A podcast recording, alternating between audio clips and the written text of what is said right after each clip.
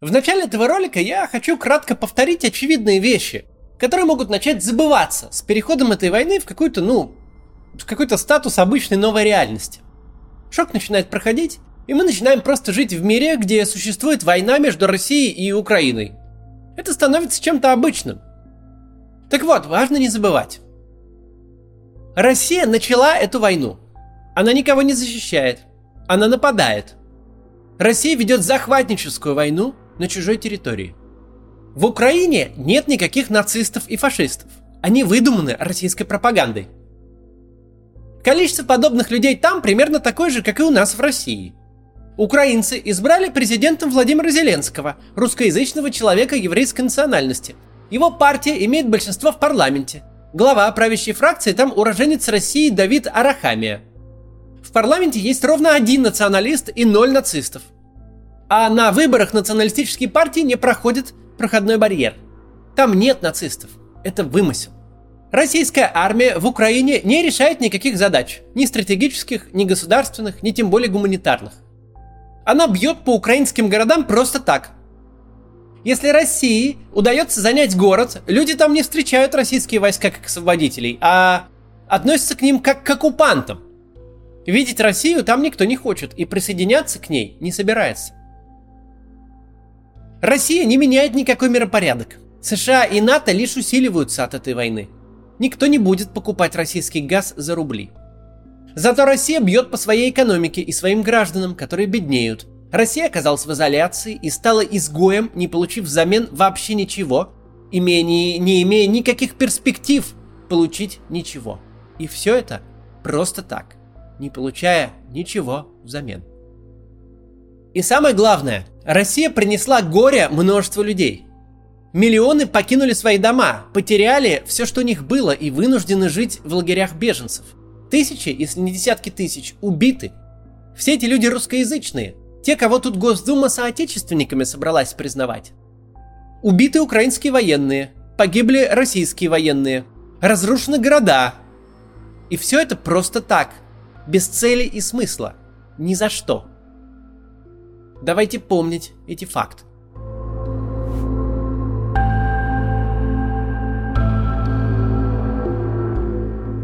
В самом начале войны, когда появились первые ролики с российскими пленными, где их кормили беляшами и чаем и допрашивали как хулиганов у сердобольного участкового, было совершенно ясно уже тогда, что эти благостные картины скоро закончатся.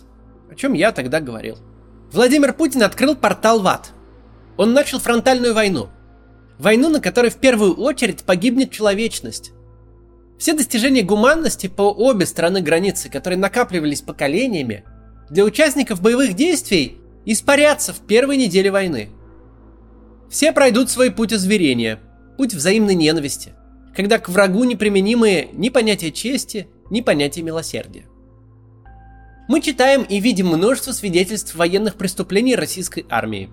Уничтоженные жилые кварталы, блокада мирного города, стрельба из артиллерии и бомбежка авиации Киева, Харькова, Мариуполя и других городов – к сожалению, в последние дни мы увидели, как это все работает на практике и с другой стороны.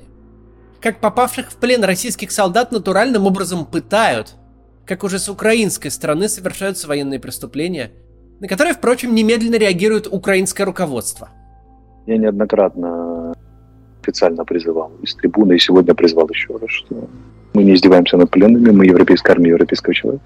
Mm-hmm. Государство, понятно, что можем, всякие, всегда могут быть эксцессы, но потому что это могут. живые люди. И, да, если там выясняется, что у бойца погибли в Харькове там родные да, понятно, дети, то, то, то, то, то понятно, что да. Но тем не менее, даже это, это объясняет, но не оправдывает. Поэтому будет предпринято расследование в вооруженных силах Украины, доведено до каждого человека из личного состава сил обороны, что это абсолютно неприемлемое поведение.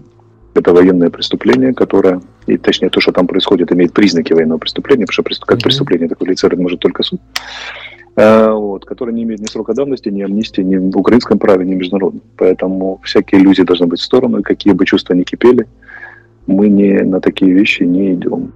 Те, кто следит за происходящим весь последний месяц, не имеют повода для какой-то симпатии или сочувствия российской армии. Что совершенно объяснимо. О какой симпатии и о каком сочувствии может идти речь к людям, которые пришли на чужую землю с захватнической войной, чьи ракеты падают на театры, жилую застройку и больницы? Может возникнуть большой соблазн порадоваться тому, что с ними происходит в плену. Вот этому буквальному глаз за глаз милитаризованному возмездию. Но, друзья, тут очень важно себя остановить. В отличие от тех, кто сегодня воюет и каждый день видит смерть, у нас с вами нет никаких скидок. Мы обязаны сохранить в себе человечность, здоровую реакцию и эмоции. Пленный солдат – беззащитный человек. Он не несет никакой угрозы. Он больше не участник событий. Пытать пленного настолько же ужасно, как заключенного в тюрьме. Да, возможно, перед тем, как попасть в тюрьму, этот человек совершил нечто плохое или даже ужасное. Но он уже в тюрьме, он получил свое наказание, и нынешний его статус просто беззащитный человек, с которым нельзя жестоко обращаться. Положение пленного и без того всегда незавидно. Он находится в руках и полном распоряжении армии противника. За него никто не заступится нарочно ухудшать это положение, причинять человеку страдания не для того, чтобы его обезвредить, он уже обезврежен, не с какой-то военной целью, а просто чтобы выместить злобу, это преступление, и это бесчеловечно. Радоваться чужим страданиям – это прямая дорога в ад. Это развращение самого себя. Это слом нравственных тормозов. Это путь туда, куда нас всех пытается утянуть Путин. Зрители телевизора он развращает войной и убийствами по праву сильного – своих оппонентов ответной ненавистью. В одном из предыдущих роликов я говорил, что для российского общества даром эта война не пройдет. Мы будем долго себя чинить. Так вот, радость чужим страданиям, поддержка пыток – это первый, но очень большой шаг к тому, чтобы себя сломать. Никогда и никто не сделал правильный выбор, отправившись туда, куда тянет его Путин. Давайте не сделаем и мы – если посетило вас гаденькое чувство удовлетворения чужими страданиями, постарайтесь его в себе погасить. Просто поймайте себя на мысли. Мне понравилось, что кто-то страдает, и ужаснитесь этой мыслью. Это важно сделать сейчас. Война, развязанная Россией против Украины, приносит нам все больше ужасающих своих свидетельств. Но мы имеем уже и военно-политические ее последствия. И сегодня поговорим о них.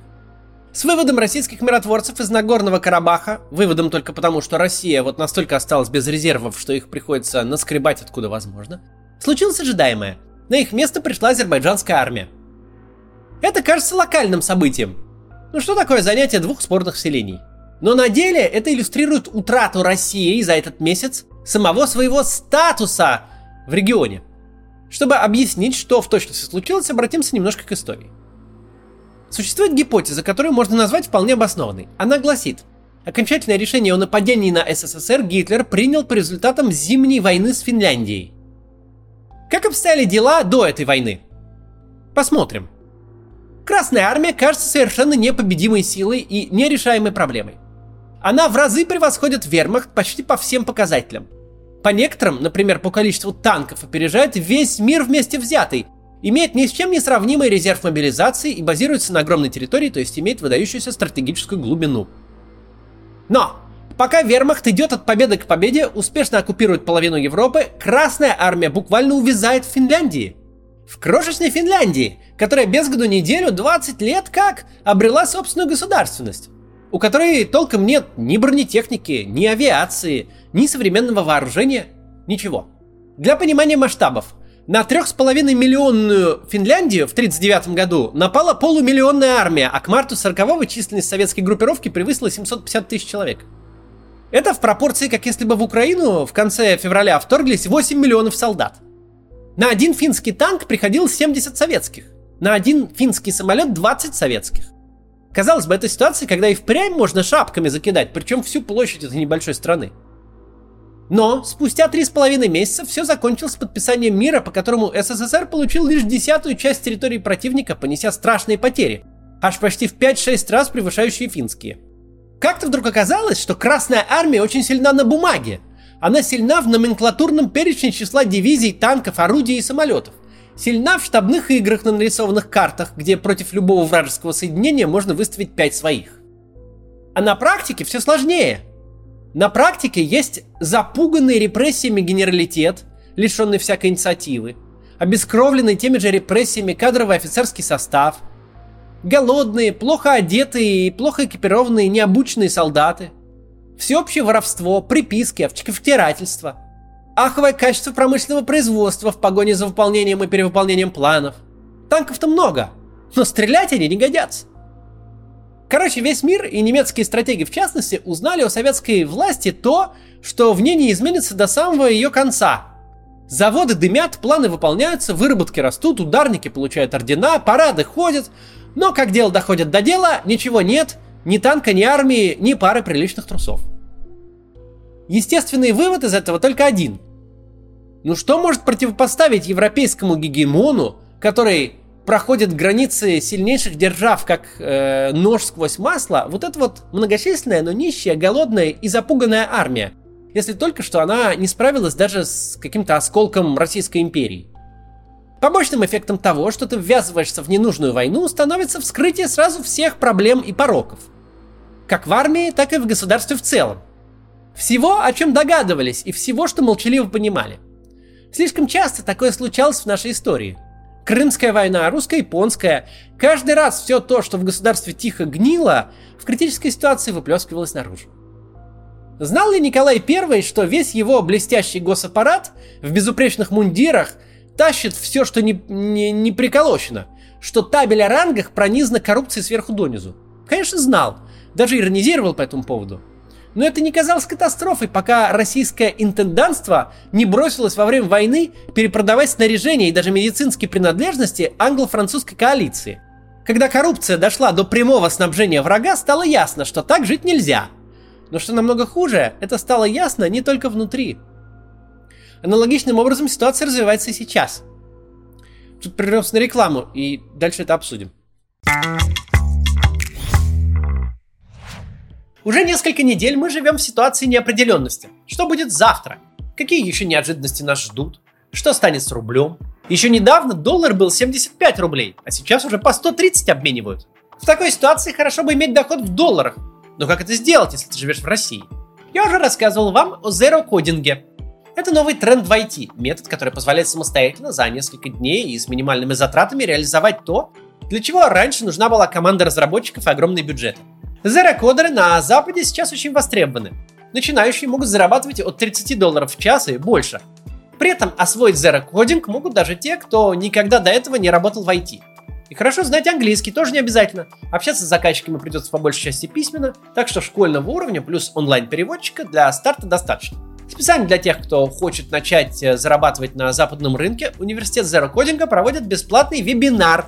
На нем вы узнаете, что это за профессия такая, какие инструменты надо освоить, чтобы на этом зарабатывать, где и как искать клиентов, как с ними общаться и договариваться, и какие типичные ошибки совершают фрилансеры, выходя на зарубежные рынки. Ведет вебинар Вадим Михалев, серийный IT-предприниматель и изобретатель, создатель э, первого онлайн-университета Zero Coding и э, преподаватель британской высшей школы дизайна. Сейчас работа в IT остается едва ли не последним островком стабильности, с высокой зарплатой, тем более в долларах, все-таки можно чувствовать себя спокойнее. Так что приходите на вебинар, ссылка будет в описании. Продолжаем. Аналогичным образом ситуация начинает развиваться и сейчас. Безусловно, российская армия для всего постсоветского региона, особенно на Кавказе и в Средней Азии, являлась сдерживающим фактором. Просто как самая большая и самая богатая. Россия удерживала соседей от того, чтобы порешать старые обиды и начать воевать, чтобы решить силы территориальные споры. А вопросиков там, из разряда чьих будет эта деревня, этот район и это ущелье, накопилось немало. Советская власть действительно нарезала территории довольно смело. Этнических анклавов и связанной с этим напряженности в регионе хватает. Если европейская часть СССР с кончиной советского строя разошлась более-менее мирно до этой войны, то на юге крови пролилось море. Нагорный Карабах самый каноничный, но далеко не единственный тому пример. Российская Федерация, напав на Украину, подняла сразу два вопроса, которые не стоило трогать вообще никогда.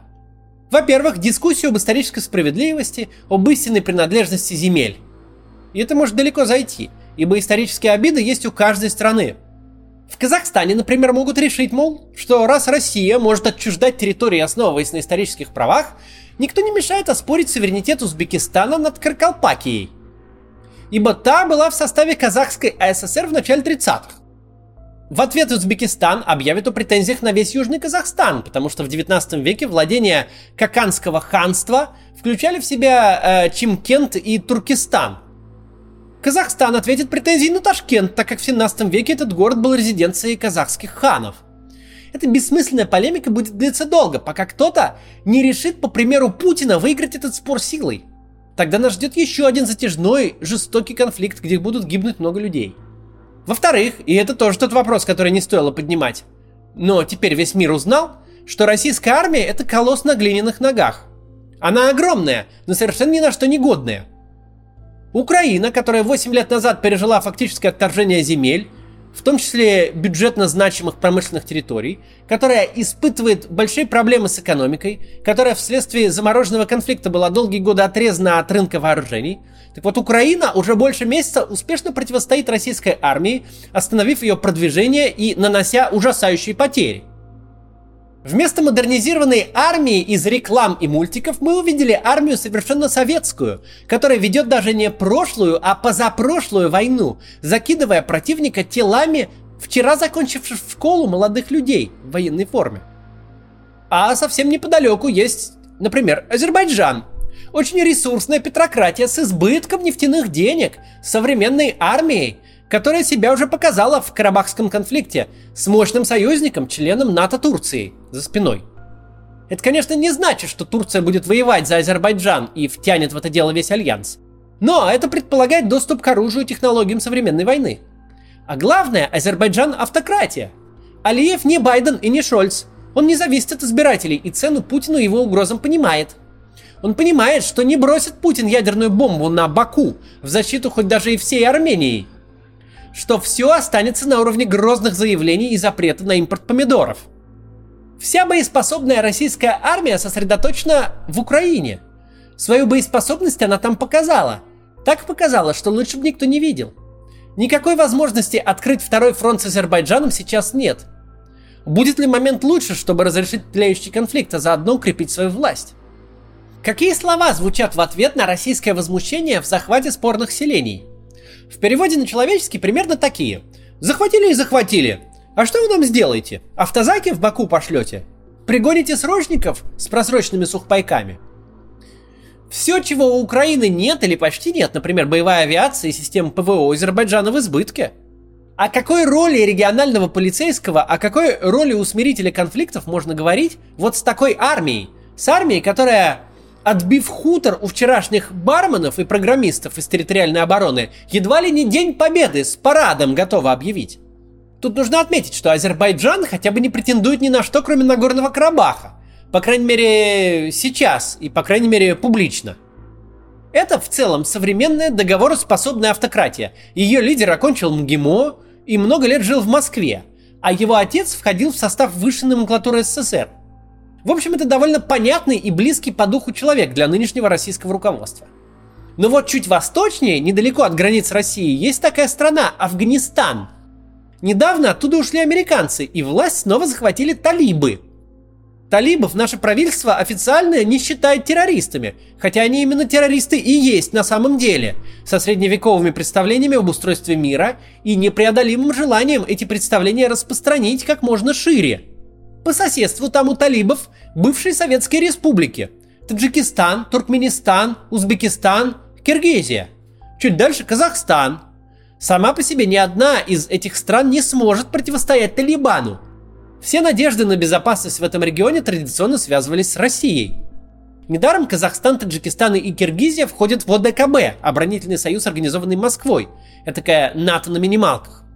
Ожидалось, что экспансия исламистов в Средней Азии, если она случится, будет остановлена российской армией. Причем это ожидалось и самими талибами, которые сейчас совершенно точно внимательно следят за происходящим в Украине и делают выводы. Текущее положение дел создает огромные риски попадания целого региона под влияние религиозных фанатиков и появления в Средней Азии у наших границ исламских государственных образований – В начале 90-х, когда Россия перестала справляться с функцией полицейского в регионе, религиозные радикалы взяли под контроль большую часть Таджикистана. Тогда исламисты при поддержке Талибана превратили обычный межклановый конфликт в кровавую бойню, длившуюся пять лет. Она унесла десятки тысяч жизней и отбросила небогатую постсоветскую республику на уровень беднейших стран Африки. Наивно верить, что Талибан, увидев сегодняшнюю слабость России и российской армии, не попробует создать на севере пару новых государств, э, живущих по законам шариата. Средняя Азия, как я уже сказал, это вообще очень сложное место.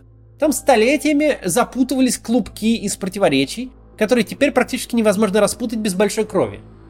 В 80-е и 90-е, когда рушился Советский Союз, горячие точки возникали здесь постоянно. Ферганская резня в 89-м, Ожская резня в 90-м, погромы в узбекском Андижане э, в том же году. Я перечислил лишь самые известные конфликты, но их было намного больше. Все эти и многие другие горячие точки могут снова вспыхнуть, потому что стало понятно, в регионе больше нет силы, способной их остановить. Ну или пока нет, ведь совсем недалеко находится Китай, которому может понравиться идея получить контроль над среднеазиатской частью бывшего Великого Шелкового пути. Но и Средней Азии все не ограничивается. Помимо Нагорного Карабаха в Закавказье есть Грузия, а у Грузии нерешенная проблема с Южной Осетией и Абхазией. Между прочим, российский контингент с южно-осетинской базы уже полностью или частично отправлен воевать в Украину. Затем есть Молдова и Приднестровье. Можно вспомнить еще про Японию, претендующую на Курильские острова. Да и в самой России хватает территориальных споров, например, между Чечней и Ингушетией. Пока дело решается в пользу Кадырова, которого по понятным причинам поддерживает федеральная власть. Но все может измениться в одночасье и привести к кровопролитию. Этот месяц не только показал, чего стоит российская армия, он показал и чего стоят российские спецслужбы. Ведь если российские власти получали настолько искаженную информацию об Украине, о стране с общей историей, языком и культурой с нами, о стране, которую можно анализировать просто читая Facebook, то об Азербайджане, Армении, Узбекистане, Таджикистане, об очень непростом регионе, в котором действительно нужно быть специалистом. Об этом в Кремле совершенно точно не знают ничего вообще. То есть, если российские власти настолько заблуждались об Украине, что думали, что там будут встречать танки цветами, то что же, что же у них в голове об условной Киргизии, про которую, чтобы что-то узнать, нужно долго учиться в университете, а потом специализированно изучать эту страну. Тут Фейсбуком не разберешься. За этот месяц все, кто еще мог пребывать в иллюзии, выяснили, что страна, которая претендует на лидерство во всем постсоветском регионе, не только не имеет реальных сил, чтобы лидерство это обеспечить, но совершенно ничего об этом регионе не знает. Путину определенно всегда нравилось демонстративно нарушать правила и приличия. Пока он хамит, нападает, режет новые границы, лидеры стран, чья экономика равно как и военный потенциал, превосходят российский на порядок, лишь выражают озабоченность. Очень легко творить новый миропорядок в том мире, где приличные страны не воюют. Очень приятно играть мускулами там, где никто не дерется, ведь некому твои мускулы проверить в деле. Вся внешняя политика Путина последних 10 лет строится на фразе «А что мне за это будет?» Пропаганда перед войной прямо так и говорила, ведь ничего не было ни за Крым, ни за Донбасс. Мы можем, потому что можем, потому что никто не накажет. Единственное, про что Путин забыл, правила приличия в мире установлены не просто так. Они существуют для того, чтобы не переубивать друг друга.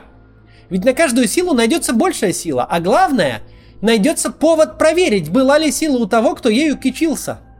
Когда ты демонстративно нарушаешь правила добрососедства, то нужно помнить, что в эту игру могут играть и другие – что придет Азербайджан, отберет зону ответственности миротворцев и спросит, а что ты мне сделаешь? Как меня накажешь? Армией своей. Видел я твою армию. То, что начинается сейчас, это только самое начало тех долгосрочных последствий, которые запустил один человек, мечтавший сломать миропорядок. В конце не стоит забывать, что Россия была не только силовым, но в первую очередь экономическим и культурным центром региона – она уже утратила этот статус для своих западных соседей. Оцените этот до предела мрачный парадокс. Десять лет назад украинцы ехали в Россию за образованием, за работой и карьерой. Теперь не хотят в нее даже спасаясь от бомбежек. Но этот же статус она теряет теперь и для Средней Азии. Все сообщество русских националистов может считать свою миссию почти исполненной. Очень скоро трудовые мигранты станут редкими гостями на российских улицах. Какой смысл ехать в страну, где средняя зарплата едва ли 500 долларов, а будет и ниже, где бюджетные проблемы, где схлопнулся потребительский спрос, из которой даже толком не переведешь деньги на родину, которая отрезана от всего мира. Россия с 2014 начала, а сейчас закончила ответ на вопрос, который так и не смог дать Трамп своим избирателям. Как победить трудовую миграцию? Очень просто. Надо сделать свою страну максимально нищей и непривлекательной для всех. И тогда трудовые мигранты ехать будут не к тебе, а от тебя. Каждый день этой безумной, ненужной и бессмысленной войны отнимает у людей, и мирных, и военных, жизни и здоровья. И каждый ее день делает нашу страну слабее и хуже. Эта война должна немедленно прекратиться. До завтра.